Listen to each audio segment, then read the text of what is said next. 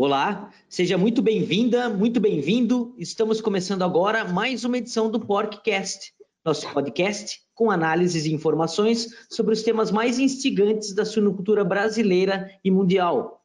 E no programa de hoje, vamos abordar o perfil da fêmea suína moderna e seu papel para a produtividade na produção de suínos. Para falar sobre o tema, temos aqui a médica veterinária Amanda Siqueira, gerente de serviços técnicos da AgroSérie Speak. Olá, Amanda, é um prazer recebê-la aqui para esse nosso bate-papo. Olá, Rodolfo, é um prazer estar com vocês aqui hoje. Meu nome é Rodolfo Antunes e está começando agora o Porkcast. Doutora Amanda, eu gostaria de começar nossa conversa com uma pergunta simples e direta. Qual é o papel e a contribuição da fêmea para a produtividade e a lucratividade na suinocultura? Excelente pergunta. A fêmea suína ela tem um papel extremamente relevante no sucesso, tanto reprodutivo quanto econômico de uma granja. Se nós formos analisar aí sobre o ponto de vista do melhoramento genético, 50% do material genético ele é transmitido pela fêmea, principalmente no que diz respeito às características de desempenho reprodutivo, e 50% pelos reprodutores utilizados, naquelas características de desempenho de crescimento e de carcaça. Porém, atualmente, a fêmea moderna ela é selecionada não apenas para o máximo desempenho aí nos índices reprodutivos, é, como a taxa de parto, nascidos totais e totais de desmamados, mas também elas são incorporadas características de desempenho de crescimento no seu processo de seleção. Um exemplo é, são as características de ganho de peso diário, de eficiência alimentar e características de carcaça, resultando assim em um balanço econômico ímpar para o produtor, que seria aí o um balanço entre a prolificidade e a eficiência alimentar em uma única genética. Perfeito. E, e tomando como base isso que você falou, é, Amanda, é, qual seria o perfil da fêmea moderna, então?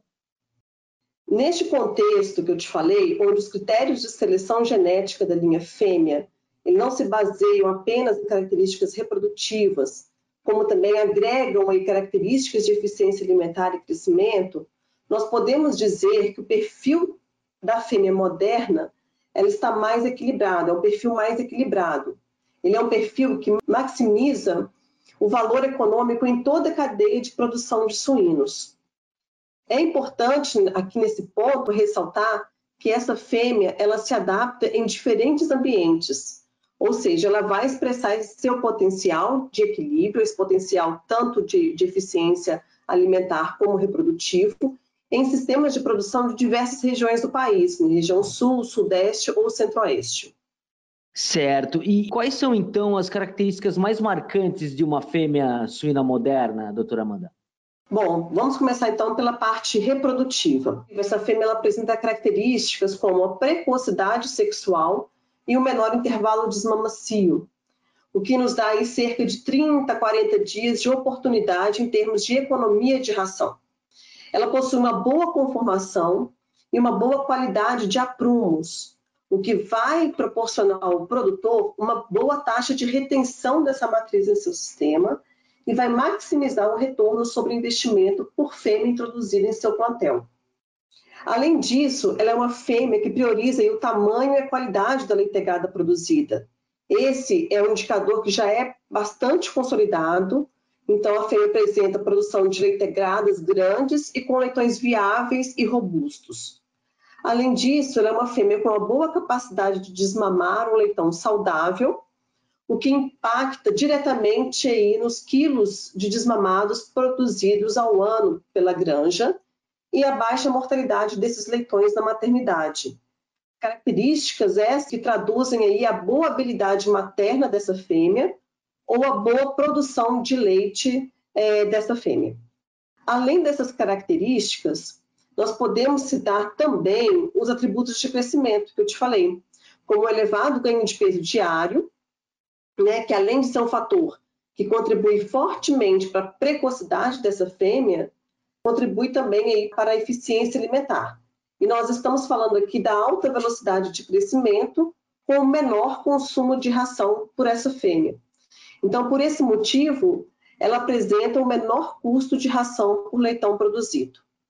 Certo. O que a combinação dessas características se reflete no campo? Você poderia me dar alguns exemplos, alguns números, doutora Amanda? Sim, os números são bastante expressivos e consolidados. No nosso último benchmarking, nós podemos observar que nas 10% melhores granjas do Brasil, a matriz Cambro apresenta hoje resultados consistentes de mais de 90% de taxa de parto e mais de 35 desmamados por fêmea ano. Além desses números, nós observamos também nessas granjas uma produção de mais de 210 quilos de leitões desmamados produzidos por fêmea ano, o que demonstra essa excelente habilidade materna da fêmea e a robustez dos leitões produzidos. Da mesma forma, quando analisamos os parâmetros aí de eficiência de crescimento, os números eles são igualmente excepcionais. Por terem aí uma alta velocidade de crescimento, essas fêmeas apresentam a puberdade mais cedo e elas podem ser inseminadas já com uma idade mínima de 200 dias. Além disso, elas possuem uma alta eficiência alimentar, o que significa que essas fêmeas têm capacidade de produzir uma certa quantidade de leitões, um número né, expressivo de leitões, com menor consumo de ração.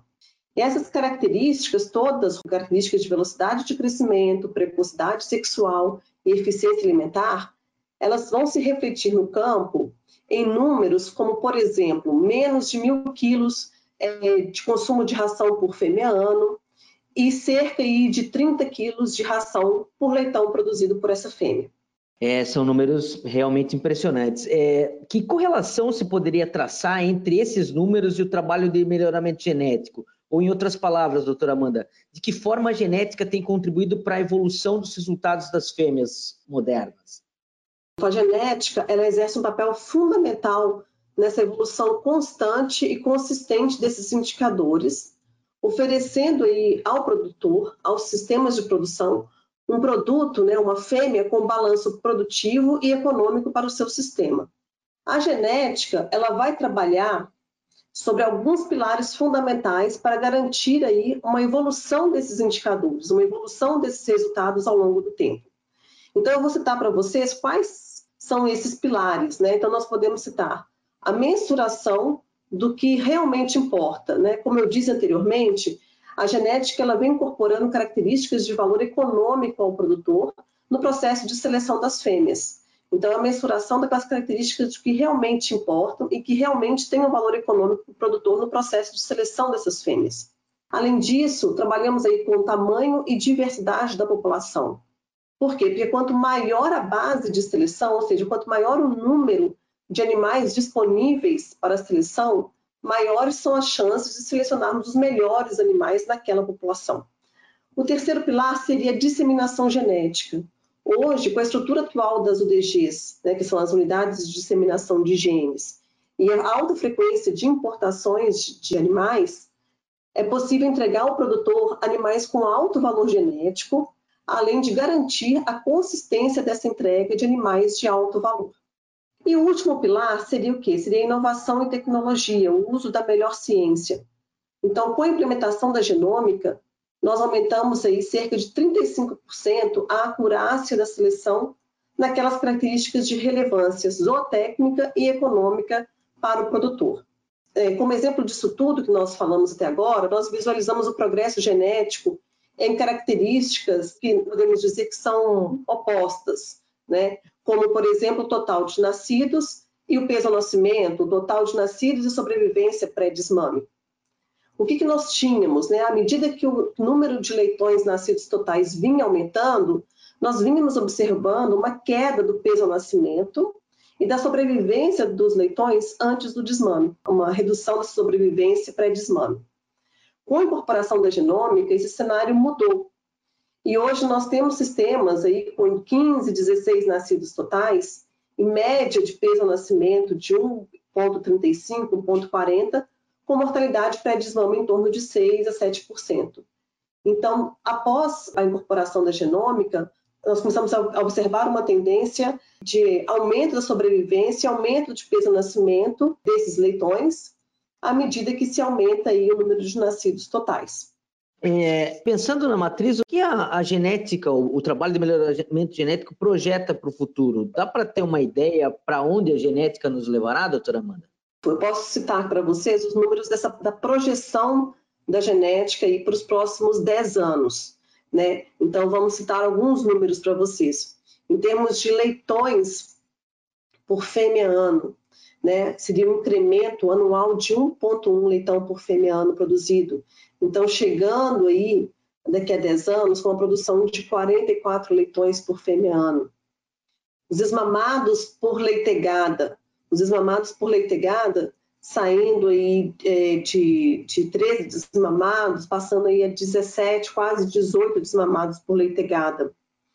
Quilos de desmamado que eu citei aqui hoje para vocês, chegando aí a mais de 250 quilos de leitões desmamados por fêmea ano. Os leitões desmamados pela vida útil da fêmea, chegando a 73 leitões desmamados por fêmea na sua vida útil.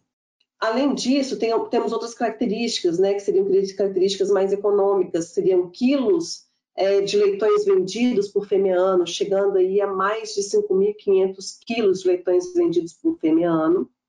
Uma eficiência aí de 96% de animais vendidos que hoje nós estamos aí próximo aí de 93, que reflete na questão da robustez e redução da mortalidade desses, desses animais ao longo do processo de produção. O peso médio ao abate indo para 143 quilos nos próximos 10 anos.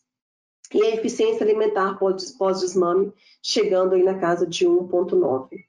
Então, são números assim, bastante expressivos e vale a pena aqui, nesse momento, ressaltar que nós devemos nos preparar para explorarmos ao máximo esse potencial em termos aí de ajustes das instalações, como a densidade, disponibilidade de água e de ração, tamanho da maternidade, são alguns pontos aí que têm que ser considerados nos próximos projetos, porque de nada adianta a gente receber um, um material com esse potencial e não ter um ajuste dentro da granja para poder explorar ao máximo desse potencial que nós estamos recebendo. Amanda, gostaria de lhe agradecer pela disposição em participar do podcast e compartilhar conosco todas essas informações. Obrigada, Rodolfo, e obrigada a todos que nos acompanham aqui no podcast. O podcast vai ficando por aqui, sempre lembrando que este programa e muitos outros conteúdos técnicos você encontra no aplicativo da Grossery Speak, que você pode baixar gratuitamente no Google Play ou na Apple Store. Um abraço para todos vocês e até mais.